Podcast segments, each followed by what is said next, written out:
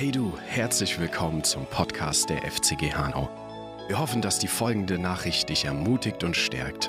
Jetzt viel Spaß beim Hören der Predigt. Wer von euch war schon mal in den Bergen? Ja. Ja, ich liebe auch die Berge. Wir waren schon lange nicht mehr. Ich fühle mich heute wie auf einer Bergwanderung.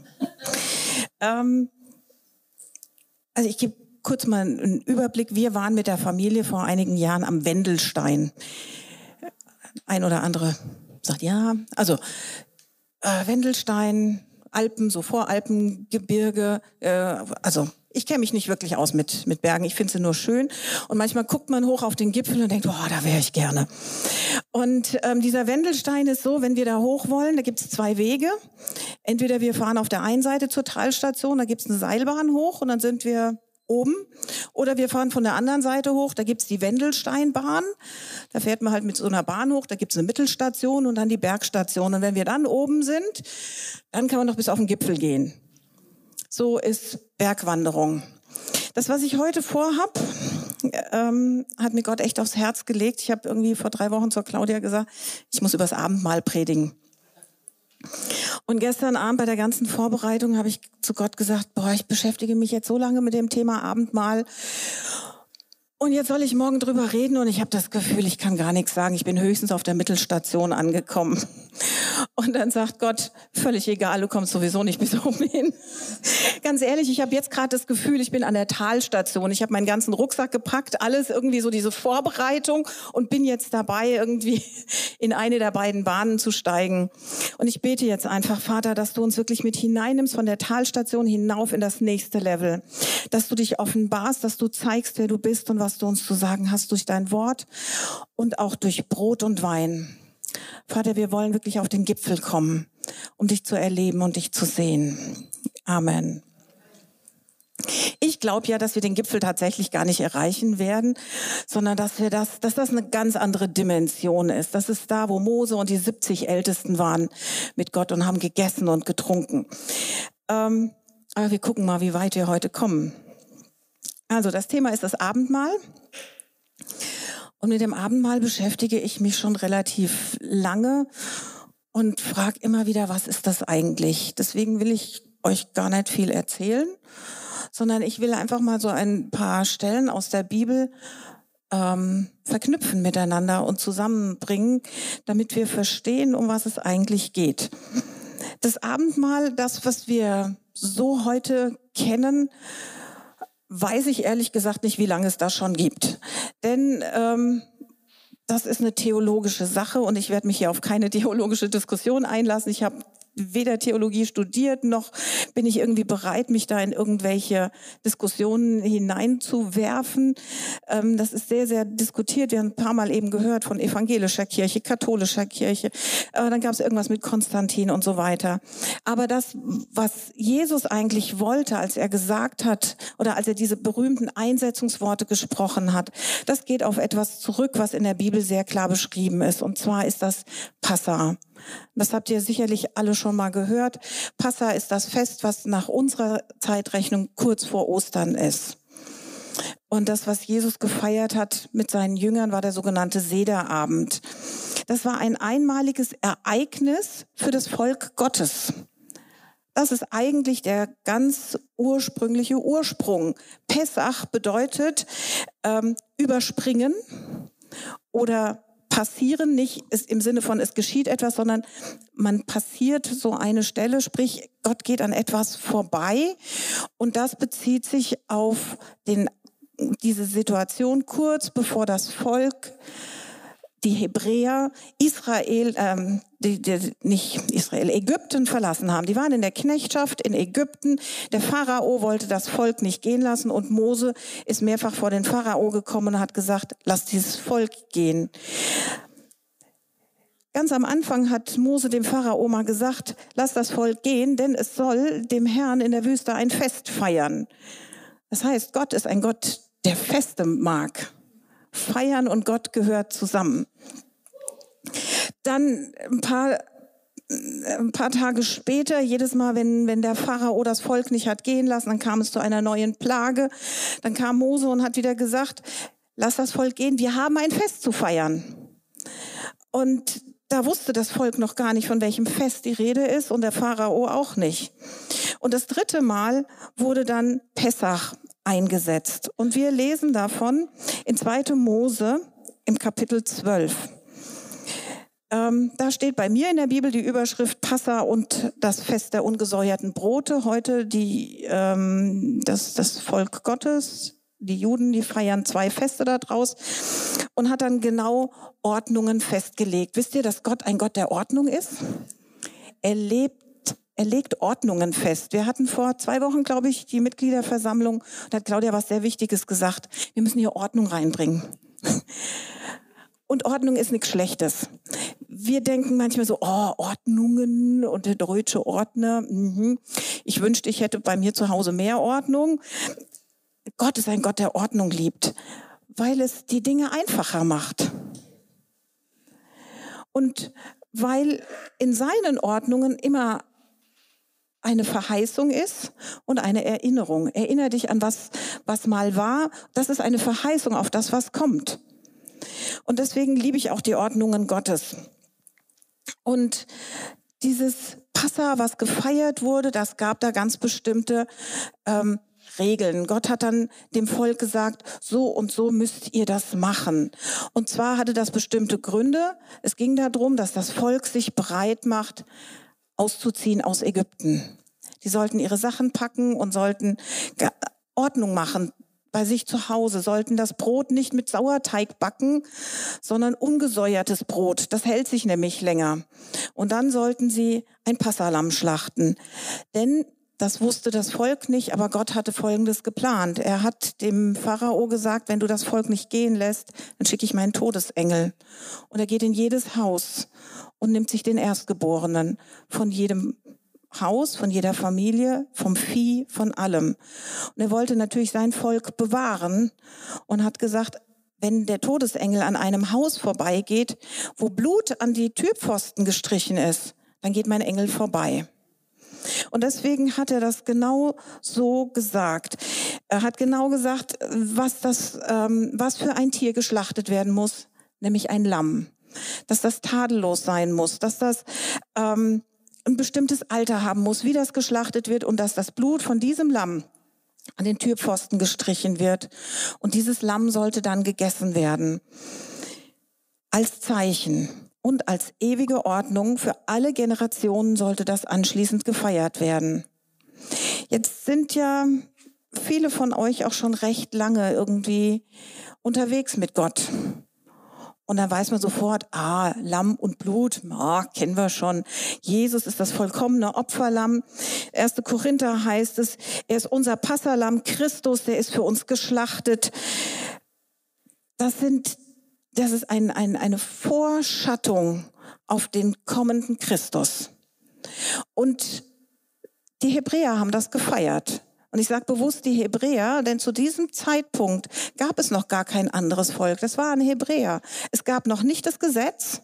Es gab keine Priester, es gab kein Heiligtum, es gab keine regelmäßigen Versammlungen, wo man gesagt hat, da wird das jetzt immer und immer gemacht, sondern das war das erste Fest, was Gott eingesetzt hat für sein Volk. Und dieses Fest wurde dann über viele Jahrhunderte und Jahrtausende gefeiert. Immer und immer wieder. Und im Laufe der, der Zeit kamen weitere Verheißungen hinzu. Und die hauptsächliche Verheißung von diesem Passafest war, der Messias wird kommen. Es kommt einer, der erlöst uns nicht nur aus Ägypten. Und Ägypten steht für Gefangenschaft.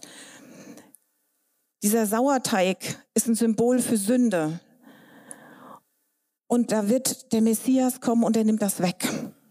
Der wird uns ein für alle Mal befreien aus der Knechtschaft des Feindes.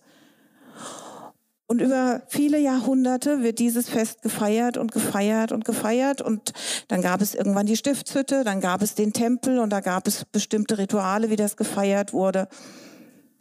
Und dann kam die Gefangenschaft nach Babylon und der Tempel war zerstört.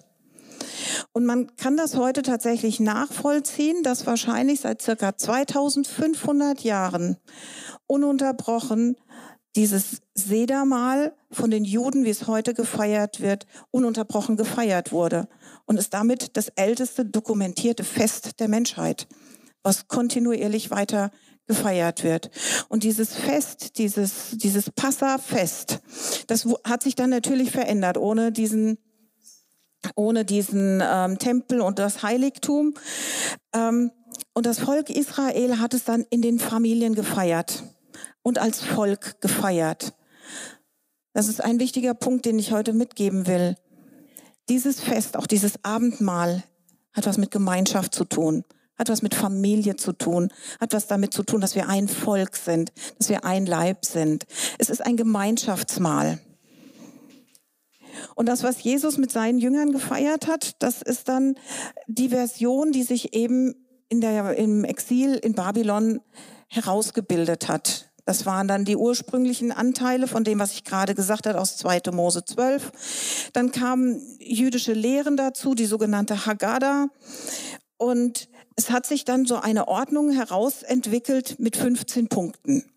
Die werden wir jetzt nicht einzeln durchgehen, aber ich werde euch so ein paar wichtige Sachen herausfiltern. Ähm, aber behaltet die ganze Zeit eins im Hinterkopf. Das war das Fest für das Volk Gottes.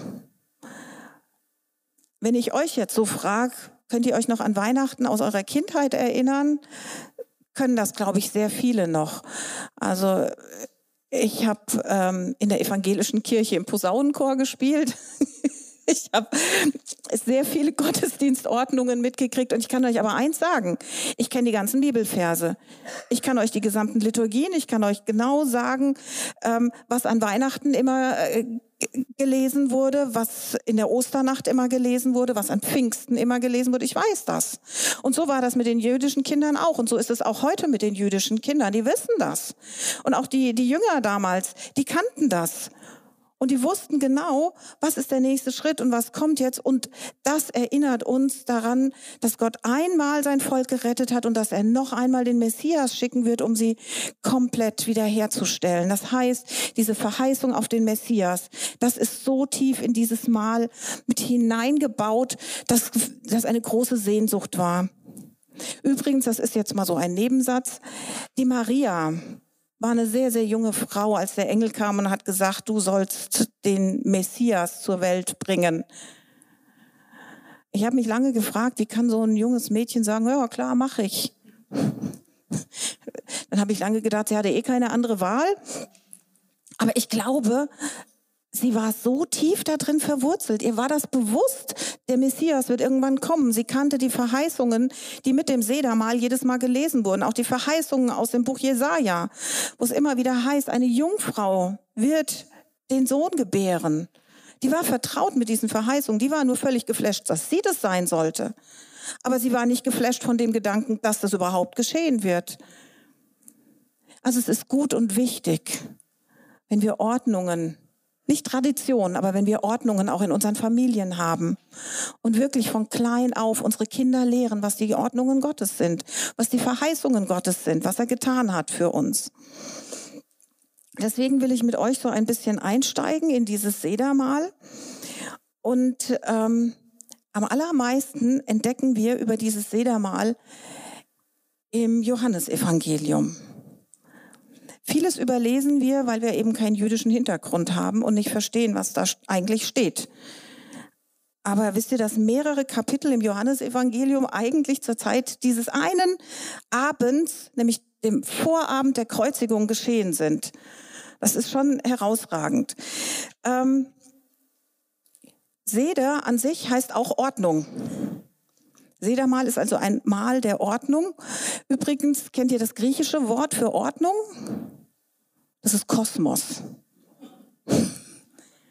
Gottes Ordnungen sind hier und sind wirklich über alles hinaus. Gott hat eine Weltordnung. Wow, das flasht mich immer wieder so ein bisschen, ja.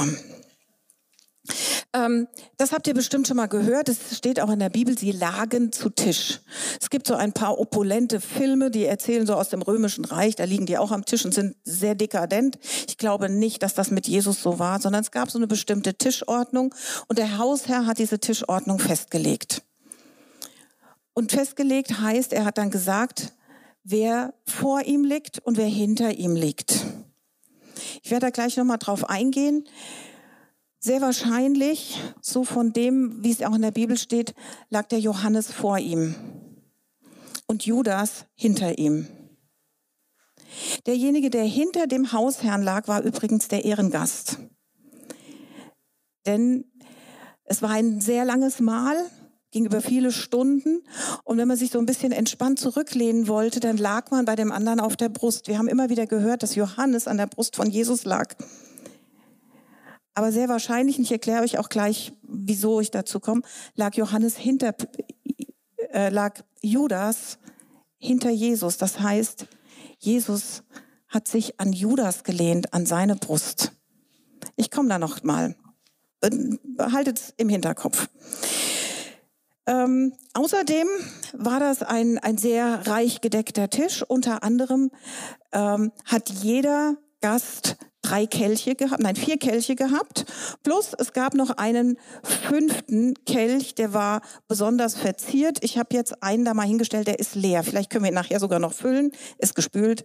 Ähm, das war der schönste und am, am, am der wertvollsten, der, der wertvollste und schönste Kelch im Haus. Und das war der Kelch des Elia. Und dieser Kelch des Elia bedeutete, wir lassen den hier stehen, denn eines, ja, in einem Jahr wird Elia durch die Tür kommen, der verheißene Messias, und wird aus diesem Kelch trinken und sagen, jetzt bin ich der Messias da. Das heißt, jedes Jahr war die Hoffnung da. So lasst uns mal hineinsteigen, wie das ähm, wie das so ablief. Also die erste, der erste Punkt, das war die Heiligung, Gebet zur Eröffnung und der erste Kelch der Heiligung wurde getrunken. Dann der zweite Teil, und den finde ich sehr interessant, das war die Handwaschung.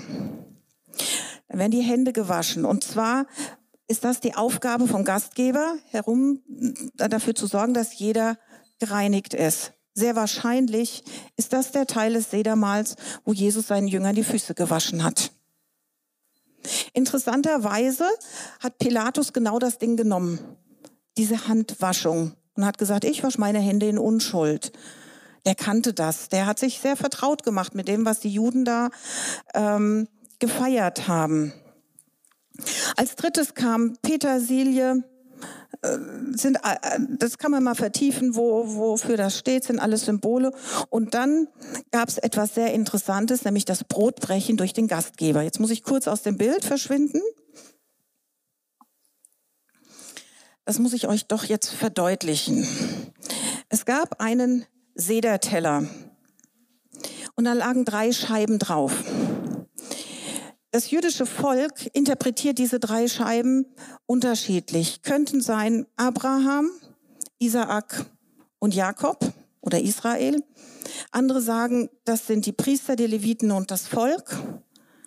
Messianische Juden, die Gläubigen, die sagen, diese drei Scheiben stehen für den Vater, den Sohn und den Heiligen Geist. Und der Gastgeber, und in diesem Fall Jesus, nimmt die mittlere Scheibe heraus die mittlere,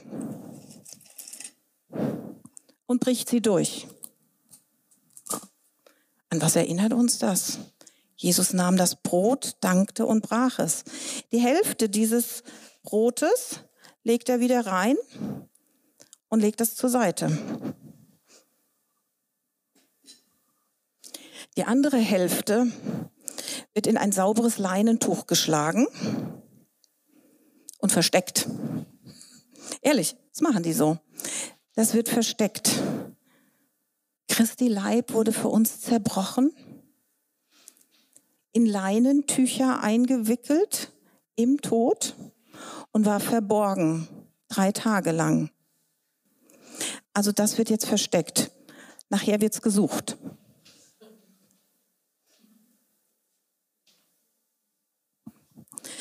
Danke, dass du das machst. Das ist wichtig, der Jüngste in der Familie das zu machen. Ich habe ihn nicht mal vorgewarnt.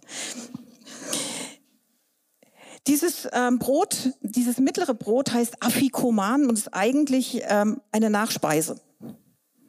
Also nachher zum Nachtisch taucht sie wieder auf. Und dann fragt das jüngste Kind verschiedene Fragen. Was ist heute Abend so anders? Und da gibt es so eine, so eine Liturgie, der dann gefolgt wird. Ähm, in einer Familie ist das das jüngste Kind, was fragt.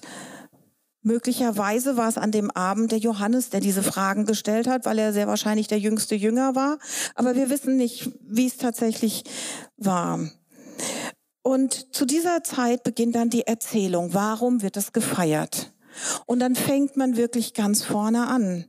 Es wird erzählt von Abraham und seinen Nachkommen, wie das Volk Israel schließlich in Ägypten gelandet ist. Es wird erzählt von Josef und der Gefangenschaft. Es wird von den Plagen erzählt. Es wird von dem Berg Sinai erzählt. Und die gesamte Geschichte wird durcherzählt. Und dann fängt etwas an, was ich liebe. Die, es wird nämlich gesungen. Und es gibt insgesamt fünf Psalmen, die während dieser Zeit immer gesungen werden. Das sind die Psalmen 113 bis 118. Nein, das sind sechs Psalmen. 13, 14, 15, 16, 17, 18. Sechs Psalmen. Also Psalm 113 und Psalm 114 wird gesungen. Wer ist wie der Herr, unser Gott, der hoch oben thront, der in die Tiefe schaut, im Himmel und auf Erden? Das heißt, diese Psalmen, das war jetzt ein Teil aus Psalm 113, während Jesus selber das Sedermahl feiert, werden diese Psalmen kontinuierlich in Jerusalem gesungen. Denn wenn Jesus das Sedermahl feiert, machen das alle anderen auch. Und zwar möglichst in Jerusalem, denn da gab es den Tempel. Da sind die zu Zehntausenden hingepilgert und haben zahllose Opferlämmer geschlachtet.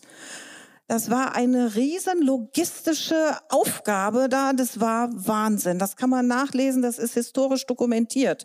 Man kann sogar sagen, wie diese Abflusssysteme aus dem Tempel waren, dass gleichzeitig Blut und Wasser rausgeschwemmt wurde aus dem Tempel.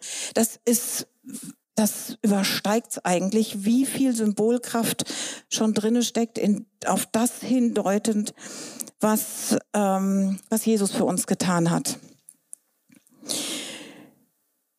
Danach kommt noch mal eine Handwaschung, der Brotsegen und dann wird dieses, ähm, dieses Matzenbrot gegessen.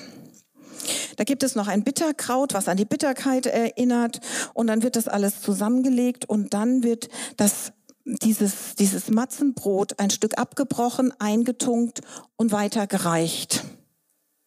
Und das ist der Moment, wo Jesus sagt, einer von euch wird mich verraten. Und dann werden alle so ein bisschen nervös. Und der Petrus sagt dann zum Johannes, äh, wer ist es denn? Sehr wahrscheinlich war der, der, der Petrus sehr weit weg, am Tischende.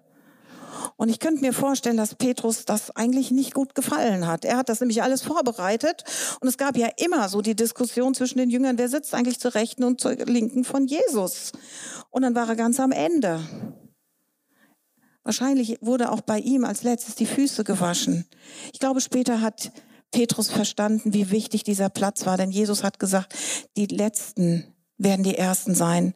Wenn ich dich ganz ans Ende setze, bedeutet das, dass du eigentlich berufen bist, der Erste zu sein. Der Petrus sagt zum Johannes, und wer ist es? Und Jesus sagt, der, dem ich den Bissen tauche. Und deswegen komme ich zurück auf den Judas. Sehr wahrscheinlich war Judas genau neben Jesus. Denn der Gastgeber taucht das ein und gibt es als erstes seinem Ehrengast. Und er hat dem Judas damit was gesagt. Er hat gesagt, du bist mir wertvoll. Ich, ich möchte dein Herz haben. Ich will an deinem Herzen Anteil haben. Deswegen hat er ihn da hingesetzt. Ich finde diesen Gedanken überwältigend, obwohl Jesus wusste, was Judas vorhat. Im jüdischen Denken oder in den jüdischen Glauben ist es so, dass Menschen schon, bevor sie auf die Erde geschickt werden, im Geist eine Aufgabe bekommen und der zustimmen. Das heißt, irgendeiner musste diese schmutzige Aufgabe ausführen, Jesus zu verraten. Und Judas hat gesagt, ich mach's. Und bis kurz zum Schluss sagt Jesus, und trotzdem ist dein Herz so wichtig für mich.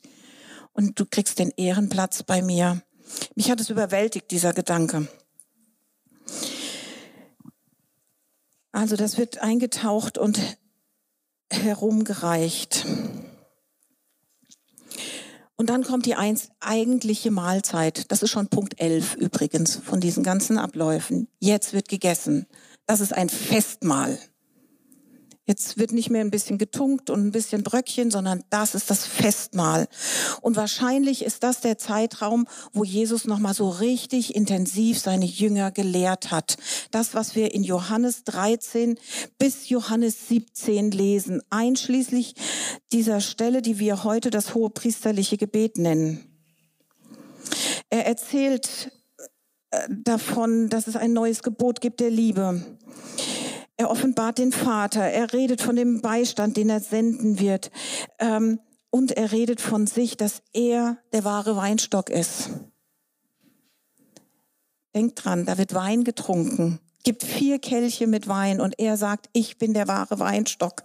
Das hat übrigens eine tiefe, tiefe Bedeutung, denn Jesus hat, vor allen Dingen im Johannesevangelium kommt es immer wieder hervor, Jesus hat Titel zurückgenommen.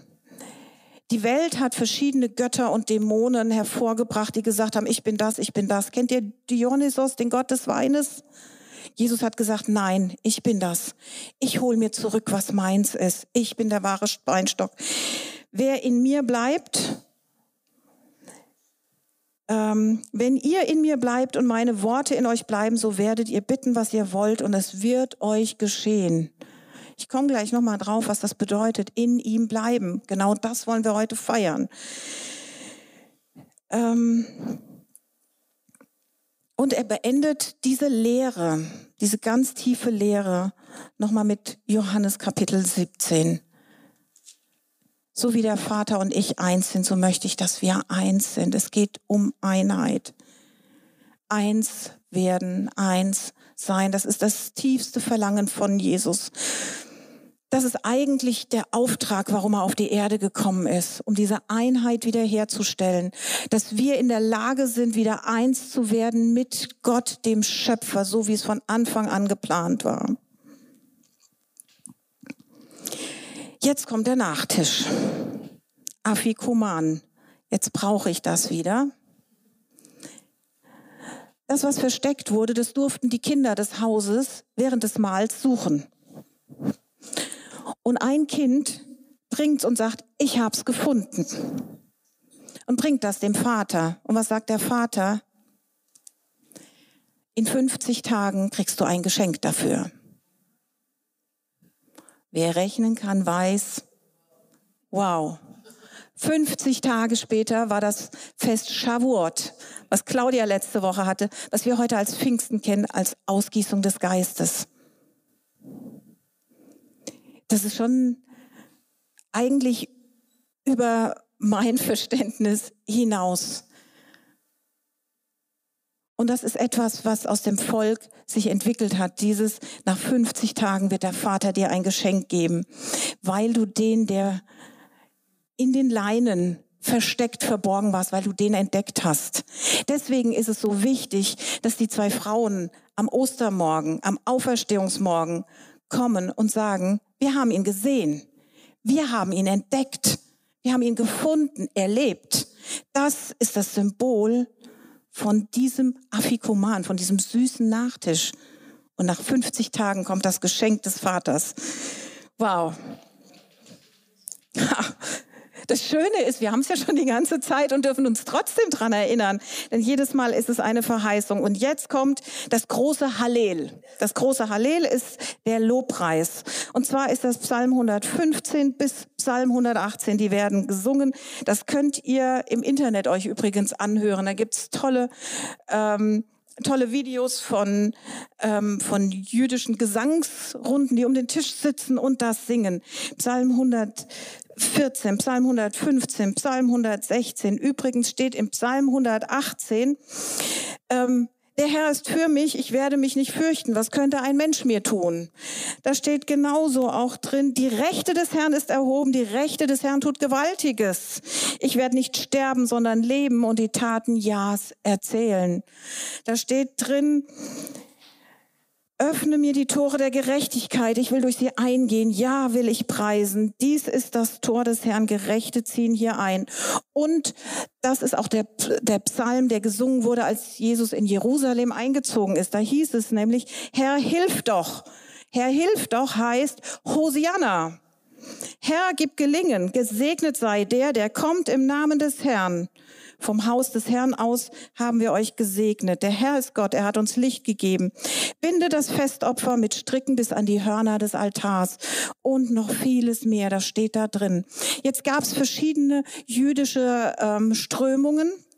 Und die haben leicht verschobene Zeitrechnungen gehabt.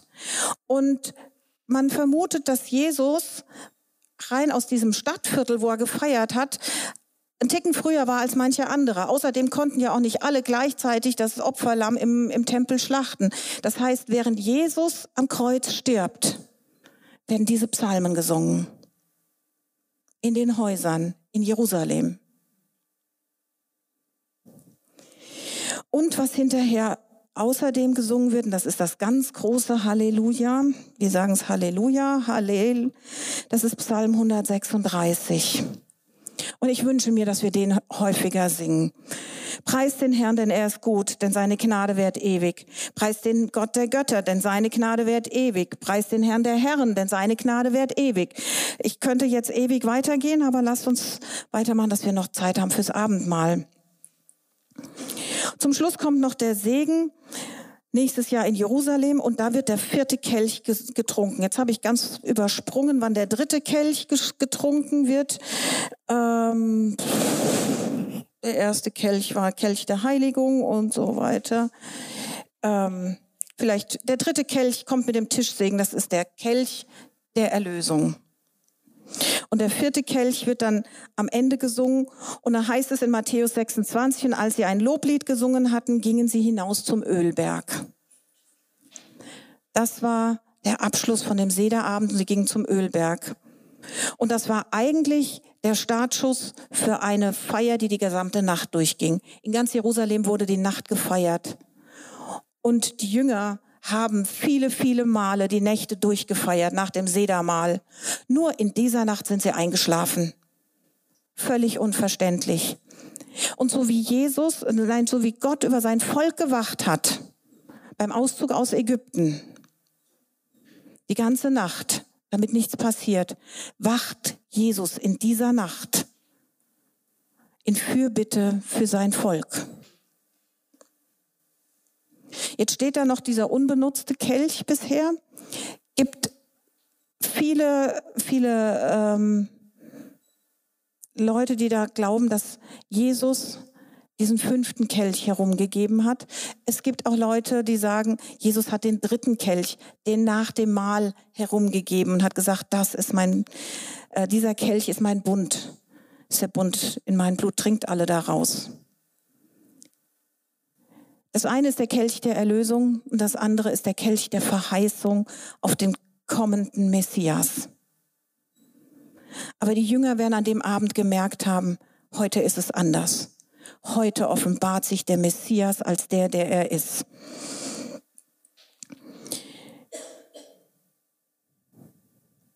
Ich will mit euch ein paar kurze Kapitel zurückgehen und ich bin sicher, dass die Jünger das in dem Moment auch kapiert haben. Dieses Sedermal, das ist ja bei uns rund um Frühjahr, so März, April. Die Juden haben ihren jüdischen Kalender, den will ich jetzt gar nicht mit reinbringen. Ein gutes halbes Jahr vorher ist das Laubhüttenfest. Und vor dem Laubhüttenfest hat Jesus ihnen etwas sehr Interessantes gesagt, nämlich, ich bin das lebendige Brot, das aus dem Himmel herabgekommen ist. Wenn er, jemand von diesem Brot isst, wird er leben in Ewigkeit. Ich bin das lebendige Brot. Das ist übrigens auch ein Titel von einem babylonischen Gott. Es gibt einen Gott, Tammuz, Gott der Ernte, der diesen Titel hatte und Jesus hat gesagt, nein, ich hole mir den Titel zurück. Ich bin das lebendige Brot. Und dann kommt dieser Satz, wenn ihr nicht das Fleisch des Sohnes des Menschen esst und sein Blut trinkt, so habt ihr kein Leben in euch selbst. Wer mein Fleisch isst und mein Blut trinkt, hat ewiges Leben und ich werde ihn auferwecken am letzten Tag. Denn mein Fleisch ist wahre Speise und mein Blut ist wahrer Trank. Wer mein Fleisch isst und mein Blut trinkt, bleibt in mir und ich in ihm. Das sind fast dieselben Worte, wie wir vorher wie wir vorhin gehört haben mit dem Weinstock, bleibt in ihm. Und damit hat er so einen Bogen geschlagen. Wir sagen manchmal Brot und Wein, manchmal heißt es mein Fleisch und Blut. Jesus meint jedes Mal dasselbe, nämlich nehmt was von mir. Was heißt denn Fleisch? Am Anfang vom Johannesevangelium heißt es, das Wort wurde Fleisch. Wie ist das Wort Fleisch geworden? Indem die göttliche Natur durch den Heiligen Geist auf die Maria kam, auf eine menschliche Natur und sich das geistliche, unvergängliche Leben eins gemacht hat mit dem vergänglichen menschlichen Leben. Und daraus ist ein völlig neues Fleisch geworden. Und Jesus möchte, dass wir mit ihm eins werden. Er will, dass wir sein Fleisch und Blut werden. Kennt ihr das Gefühl oder kennt ihr diesen Ausdruck Fleisch und Blut, mein Eigenfleisch und Blut oder da geht mir etwas in Fleisch und Blut über? Das ist das, was Jesus für uns möchte. Dass wir in ihm sind, dass wir in ihm bleiben. Und deswegen möchten wir das heute auch gemeinsam feiern. Diese tiefe Einheit. Claudia hat vorhin das Wort gesagt, mystisch. Manche haben vielleicht das Gefühl, oh, mystisch ist so ein bisschen, ja, spooky. Nein, mystisch bedeutet geheimnisvoll. Das ist ein Geheimnis. Das ist nichts, was offensichtlich ist. Das ist, was Gott für seine Freunde, für sein Volk, für seine Familie vorbereitet hat. Das ist nichts, was er einfach jemandem hinterherwirft, sondern das ist ein Geheimnis. Und deswegen möchten wir das heute auch wirklich als Gemeinschaft miteinander feiern. Als Gemeinschaft bedeutet, wir kommen gemeinsam nach vorne. Jeder nimmt das. Aber bevor wir das machen, möchte ich einfach die Gelegenheit geben, wenn hier Menschen sitzen, die sagen, ich kenne das nicht, aber ich hätte das gerne. Und ich weiß nicht, wie ich da hinkomme dann ist jetzt die Gelegenheit, einfach mal so ein bisschen in sich zu gehen und zu sagen, ja, das ist vielleicht ein merkwürdiger Schritt, ich verstehe es nicht, aber ich spüre, da zieht mich was hin, ich will in diese Gemeinschaft hineinkommen. Dann gebe ich jetzt einfach die Gelegenheit. Ich möchte einfach bitten, dass alle mal die Augen zumachen. Und ihr euch schon mal so hineinfallen lasst, wirklich in dieses Bewusstsein dieser tiefen mystischen Einheit mit Jesus. Und wenn jemand da ist, der sagt, okay, ich will das, dann heb einfach kurz die Hand und dann bete ich. Und allen anderen möchte ich sagen, mach dir mal Gedanken, wofür du dankbar sein kannst. Welchen Dankpsalm kannst du heute dem Herrn singen? Welche Worte der Dankbarkeit kommen. Denn es ist ganz wichtig, Jesus nahm das Brot, er dankte, brach und gab es ihnen. Er nahm es, dann dankte er. Dieser Dank heißt Eucharistie. Und in diesem Wort Eucharistie steckt ein anderes Wort, das heißt Charis und das ist Freude. Wisst ihr, dass in der Dankbarkeit Freude sitzt und dass Dankbarkeit und Freude das Gegenmittel sind zum Vergessen? Denn Gott sagt, dies tut zu meinem Gedächtnis. Wir sollen uns dran erinnern und so schnell vergessen wir die Sachen, an die wir uns erinnern. Wir vergessen, was alles gut ist. Wir vergessen die Verheißungen. Umso wichtiger ist es, einen persönlichen Dankpsalm zu haben. Dank dem Herrn, denn er ist freundlich und seine Güte währt ewig. Und ebenso nahm er den Kelch nach dem Mahl und sagt, dieser Kelch ist der neue Bund in meinem Blut, das für euch vergossen wird. Jetzt, was für euch vergossen ist. Danke, dass du unseren Podcast angehört hast. Wir hoffen, dass diese Predigt dir etwas mitgeben konnte und dich in deinem Glauben stärken konnte. Sollten wir als Gemeinde dein Interesse geweckt haben, freuen wir uns darauf, mit dir Kontakt aufzunehmen. Gehe dafür einfach auf unsere Webseite www.fcghu.de.